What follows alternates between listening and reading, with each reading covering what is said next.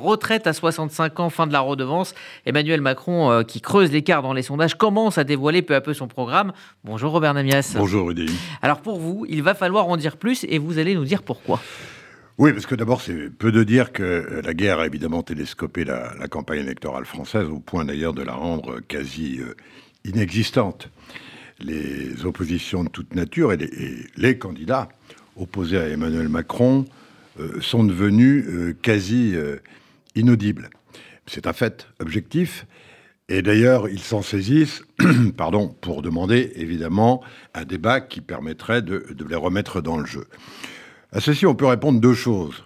D'abord, la première, c'est que euh, s'ils sont quasi inaudibles aujourd'hui, c'est pas seulement parce qu'il y a la guerre, c'est aussi peut-être parce qu'on les a beaucoup, beaucoup, beaucoup entendus et qu'au fond, il y a peu de propositions et peu de projets euh, qui sont retenus euh, par les Français. Euh, car enfin, depuis six mois, depuis la rentrée de septembre, et même avant pour certains, euh, ils étaient sur les plateaux de télévision. Il n'y a pas une soirée sur une chaîne d'information, euh, sur euh, les grandes chaînes de services publics ou privés, où il n'y ait pas une émission politique où pendant des heures et des heures, si on comptabilise les heures, des heures et des heures, chacun a pu s'exprimer tout à fait librement et développer ses projets et donc faire campagne. Donc si aujourd'hui, en effet, il n'y a plus de campagne quasiment, elle a été déjà très longue, et ça n'était pas seulement une pré-campagne. Alors en ce qui concerne le débat, euh, qui semble aujourd'hui le seul argument de campagne des opposants, euh, avec Emmanuel Macron, que euh, le président semble refuser, d'ailleurs, il ne semble pas, il a dit qu'il le refusait, ben, il n'a pas tort.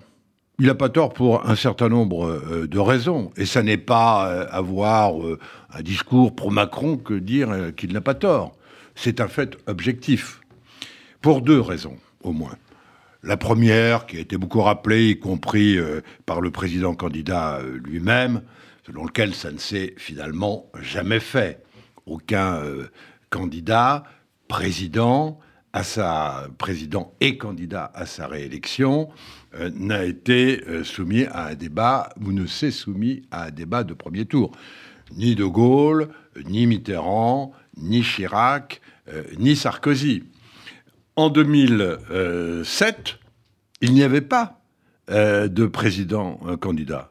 Et pour autant, euh, là non plus, il n'y a pas eu de débat avant le premier tour. Il se trouve même, faut-il le rappeler, qu'en 2002, Jacques Chirac a même refusé de débattre avec Jean-Marie Le Pen au deuxième tour.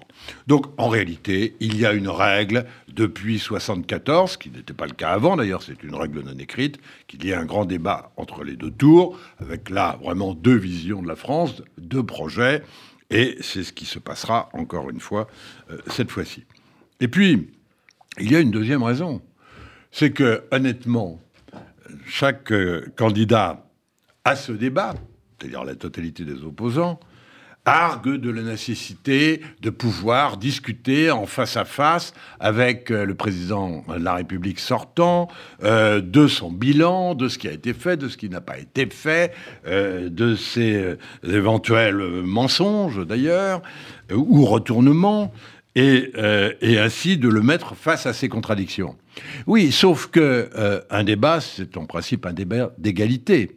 Or là, l'égalité de temps veut dire que, puisqu'il y a 12 candidats, même s'il n'y avait pas les 12 autour de la table, euh, ça veut dire qu'il y en a 11 d'opposition, qui, sur des terrains différents, et voire souvent sur les mêmes terrains, euh, porteraient la contradiction au seul qui aurait le douzième du temps pour répondre. Où est l'égalité? Où est vraiment le débat? Il n'y en a pas. En revanche, il y aurait beaucoup de buzz incontestablement. Et au fond, c'est sans doute plutôt ce que cherchent les candidats aujourd'hui, c'est à retrouver du buzz et de, de la lumière, alors qu'effectivement, encore une fois, la guerre écrase tout sur son passage. Alors cela étant, et, vous avez bien raison de le souligner, je crois que ce serait une erreur très grave d'imaginer que, euh, que le président de la République sortant puisse imaginer qu'il se soumette à nouveau euh, aux électeurs sans avoir dit clairement ce qu'il allait faire dans les cinq ans qui viennent. Et effectivement, en effet, il va devoir, au-delà de ce qui est distillé, mais enfin, ce sont quasi des petites mesures techniques, ou quand c'est un grand projet comme la retraite, faudra-t-il encore qu'il développe dans quelles conditions euh, éventuellement il proposerait l'allongement de la retraite à, 65 ans d'ici 9 euh, ans, mais par exemple la redevance audiovisuelle ou, d'autres choses de, cette nature, ou même les mesures qui sont prises pour tenter de protéger le pouvoir d'achat à court terme, euh, ça n'est pas une vision. il n'est pas possible que, comme les autres candidats ont pu le faire depuis six mois, entendu ou pas entendu, mais ils ont pu le faire. Il est impératif absolument que l'on entende Emmanuel Macron sur vraiment sa vision pour la France dans les cinq années qui viennent, voire au-delà euh, des cinq années qui viennent. Sa vision de la France dans l'Europe, sa vision euh, du couple franco-allemand euh, dans cette Europe, sa vision économique, évidemment. Que va-t-il faire euh, pour que euh, euh, les Français les plus pauvres soient moins pauvres, qu'il y ait un peu plus d'égalité sociale et économique qu'il y en a aujourd'hui? C'est un projet pour l'avenir. Que va-t-il faire en matière d'hôpital, de santé, dont on voit bien, on, en parle beaucoup moins, mais enfin je vous rappelle qu'il y a encore trois mois, nous étions encore en pleine crise sanitaire, et euh, on disait que ce serait le dossier essentiel. Bon, eh bien, effectivement, ça reste un dossier tout à fait essentiel. L'éducation reste un dossier tout à fait essentiel. Il y a à la fois une dimension et une vision d'avenir à donner et des grandes réformes à proposer.